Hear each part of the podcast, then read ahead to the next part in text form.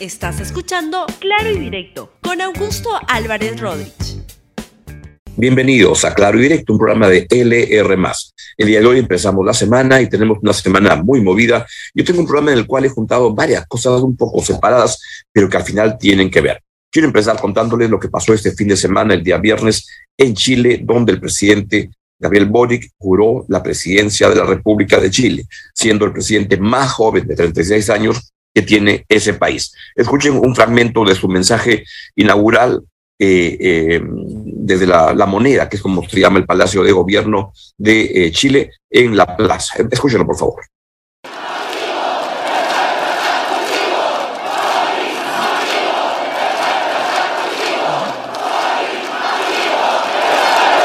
necesitamos reparar las heridas que quedaron del estallido social.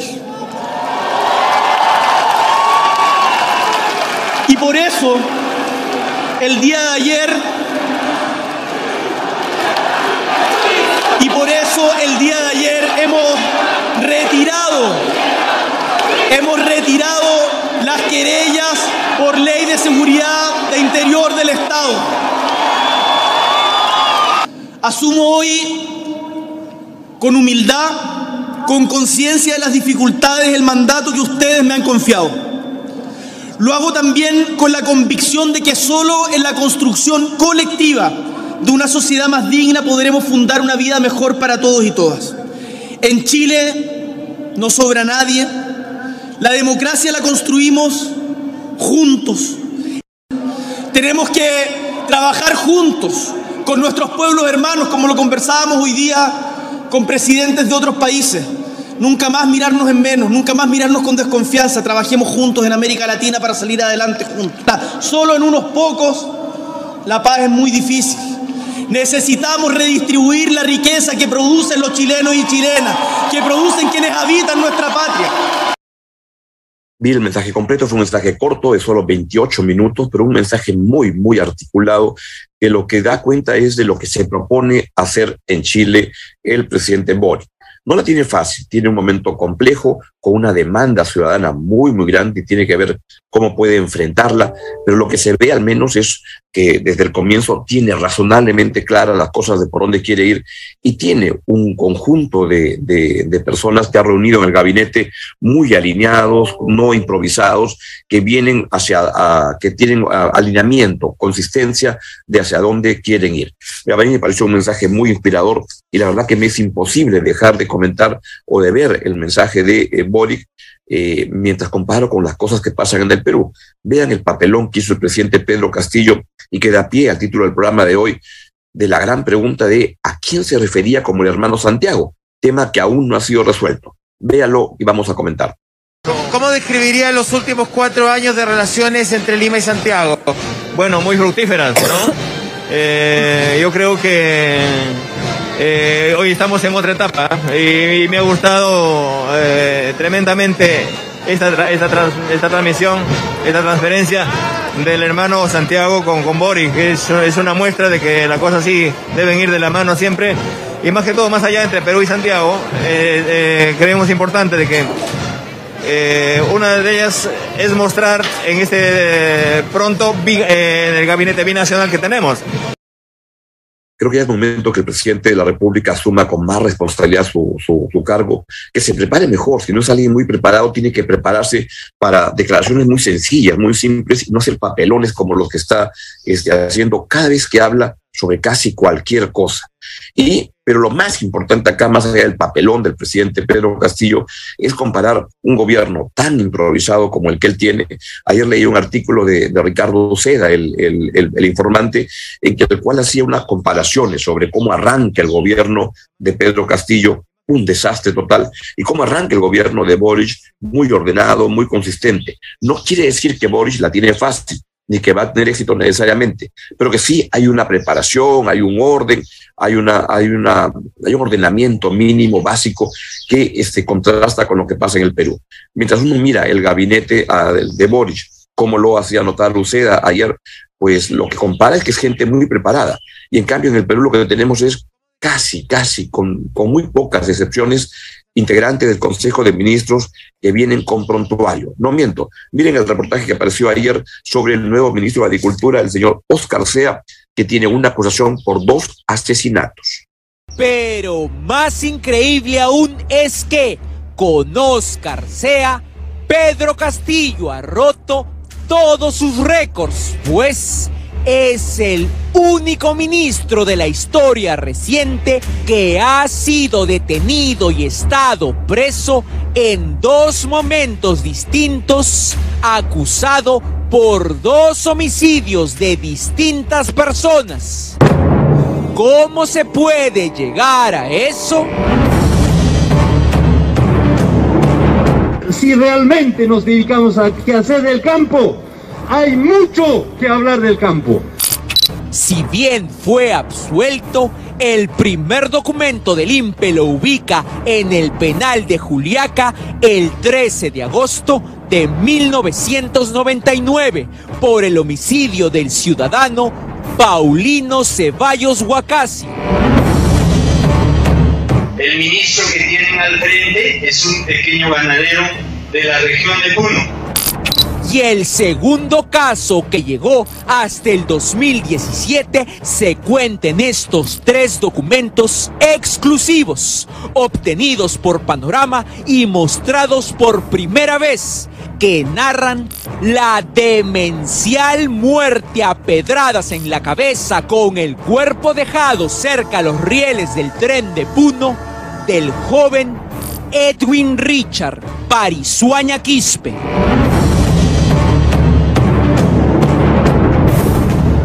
El horrendo crimen destrozando un cráneo nunca encontró respuesta. La fiscalía pidió 15 años de cárcel por homicidio calificado contra el actual ministro de Agricultura, Oscar Sea Choquechambi. Expediente 2826-2005. Delito, homicidio calificado. Imputado, Oscar Sea Choquechambi una gran diferencia en cómo arranca un gobierno de izquierda ordenado, consistente, con ideas de cómo arranca el gobierno del presidente Castillo, que ya entra a su mes siete sin dar pie con bola, lamentablemente. En ese contexto, otra gran diferencia es los problemas de corrupción tan grandes que viene arrastrando el gobierno del presidente Pedro Castillo. Vea esto que debe estar retumbando en Palacio de Gobierno porque el, el jefe del despacho presidencial, es jefe del despacho presidencial de Pedro Castillo, Bruno Pacheco, ha buscado ser colaborador con la justicia para contar todo, caiga quien caiga. Escúchelo usted mismo. Todos amigos y amigas del Perú.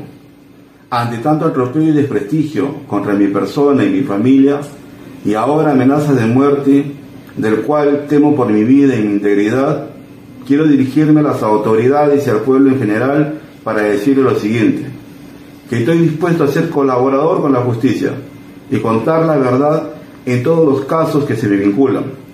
Tengan la seguridad que si alguien es culpable o inocente, lo diré, pero eso será ante un juez o ante un fiscal. Creo además que un ser humano tiene su límite y yo llegué al mío.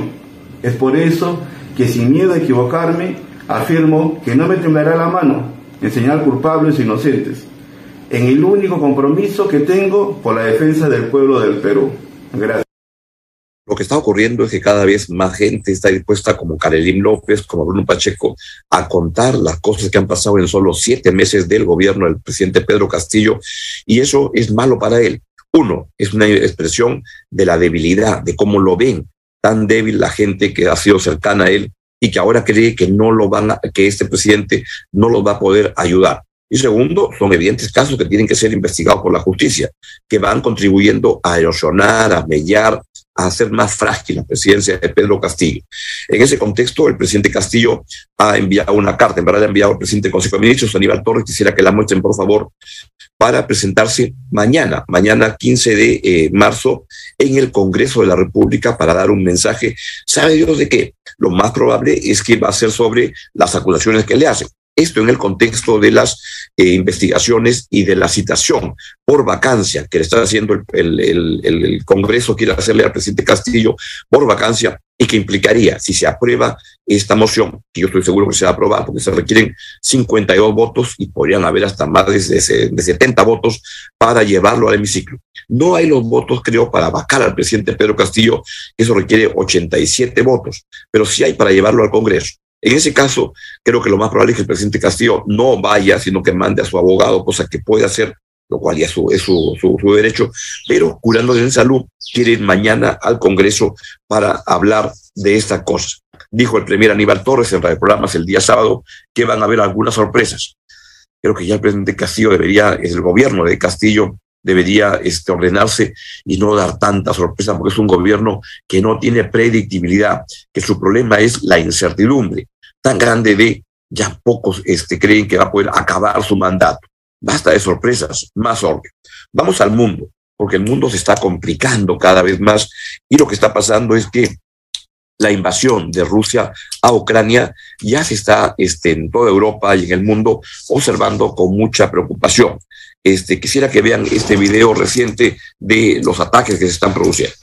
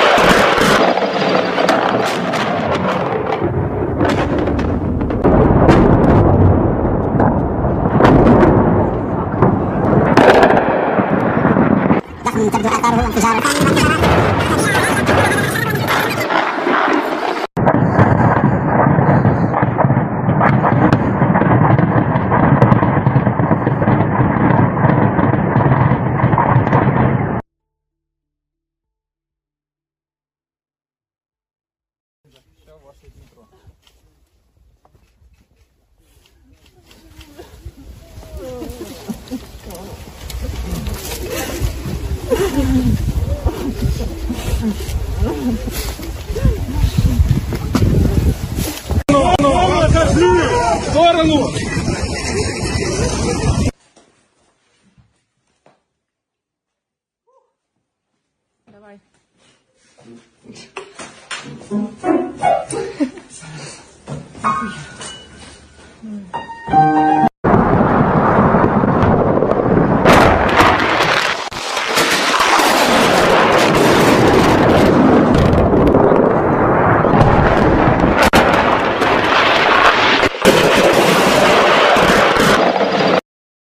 La situación en Ucrania es desesperante y hay casos que hacen ya pensar que el presidente Putin puede estar queriendo hacer algo mayor, incluso sobrepasar Ucrania. Se han producido ataques en la zona cercana a Polonia y algunos creen que este, podría haber el riesgo de penetrar ahí. Y le recuerdo que Polonia sí es miembro de la OTAN y si es que tocaran algo de Polonia, sí se vería obligado todos los países de la OTAN, incluidos Estados Unidos, a defenderlo se especula, se habla de que está muy cerca el riesgo de una tercera guerra mundial y es lo que está preocupando muchísimo. Y ciertamente, uh, pues Rusia está teniendo muchos problemas para poder consolidar su invasión a Ucrania, pero sigue avanzando. Vean el mapa que publica el diario El País esta, esta, esta mañana y da cuenta justo de eso, donde da cuenta que cada vez está más cerca de tomar control a Rusia de eso, eso aún, por favor, no, no, no tienen que, que ponerlo. Donde está más cerca de tomar control de, las, de, de, Ucrania y que Rusia, con problemas, no le está saliendo tan fácil esta invasión, está avanzando. El mundo está tomando precauciones. Veía esta mañana un documento sobre cómo en Suecia le informan a los ciudadanos cómo responder y cómo actuar ante una guerra, ante un ataque a Suecia es lo que está pasando el mundo. El mundo en vilo, mientras Putin sigue avanzando y este, con dificultad, pero sigue avanzando. Y esto va a tener evidentes repercusiones en el Perú, principalmente por el aspecto económico verdad es terrible lo que ocurre. Y finalmente quería ir con un tema personal, porque me parece que por transparencia en ese programa debo hacerlo notar. He recibido una, una, una queja que se ha tramitado a través del Tribunal de Ética del Consejo de la Prensa. Ahora si pueden poner por favor la, la, la carta. Bien, es un señor que se llama Javier Azal Garaneira, que pide que, este, dice que mis comentarios políticos sobre el presidente Castillo constituyen difamación, injuria, etcétera. Y se ha presentado el caso ante el Consejo de la, ante el Tribunal del Consejo de la Prensa y demandan una, un descargo de mi parte. Quiero que escuchen el descargo que hice, que está en mi columna de la República de ayer y en mi podcast. Yo tengo un podcast, puede entrar a verlo siempre en la página web de la, de la República, en mi podcast, podcast, y ahí está mi respuesta a esta demanda. Escúchela, por favor, y luego la voy a, a hacer una ampliación. Solo en una tiranía se prohíbe criticar al presidente de la República del país. Aquí está mi respuesta al Tribunal de Ética del Consejo de la Prensa Peruana. El Tribunal de Ética del Consejo de la Prensa Peruana ha remitido una queja del señor Javier Asal Garaneira contra la República, aduciendo que la columna claro y directo que escribo cada día desde hace dos décadas falta a la ética por opinar sobre el presidente Pedro Castillo y solicita los descargos. Esta columna es mi descargo ante una queja sin sentido que agrede a mi libertad de expresión al considerar que una opinión política sobre el presidente implica y solicitando la queja, insultar, injuriar, calumniar, difamar, vejar, denostar. Toda la jurisprudencia y doctrina comparada establece que el presidente de una democracia está sujeto al máximo escrutinio y al juicio crítico por el derecho de la sociedad a conocer su conducta. Solo una tiranía lo prohíbe. La queja remitida por el Tribunal de Ética señala, entre otras cosas, lo siguiente, que yo he injuriado al presidente de la República, si tal fuera el caso, la querella solo puede ser interpuesta por quien considera lesionado su honor en la vía judicial, nunca a través de un tercero. Asimismo, señala la, queja que yo soy parte de una campaña contra el presidente sin aportar prueba alguna de tal concertación, más allá de la apreciación similar que medios de muy diversa línea editorial tienen sobre el presidente Pedro Castillo, lo cual sugiere que son los deméritos objetivos de este funcionario lo que produce la misma evaluación.